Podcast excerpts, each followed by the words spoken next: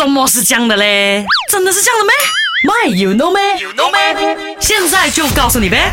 我相信呢，每个人呢都曾经有过这样子的这个念头啊，就是停在红绿灯前的时候呢，都会想，哎，为什么红绿灯一定是用红色、绿色还有黄色这三种颜色的呢？为什么呢？嗯，有原因的哈。OK，那来跟你说，如果你去看啊，专家们做出的这个色调的圆环颜色的色，呃，调节的调色调的圆环的话呢，你会发现呢，哈，哎，这个色调上距离越远的颜色差异越大，更容易被。被我们所区分的，那从色调环上可以看出，红色和绿色是处在对称的位置。红色在左的话呢，绿色 guarantee 一定是在右的，所以它们两个颜色的相差呢，就是大概一百八十度哈。所以呢，红色和绿色是一组。不容易被看错的颜色，guarantee 不会被看错的。OK，那当然，红色和绿色中间刚好是黄色，这个黄色呢也能够保证可以和红色和绿色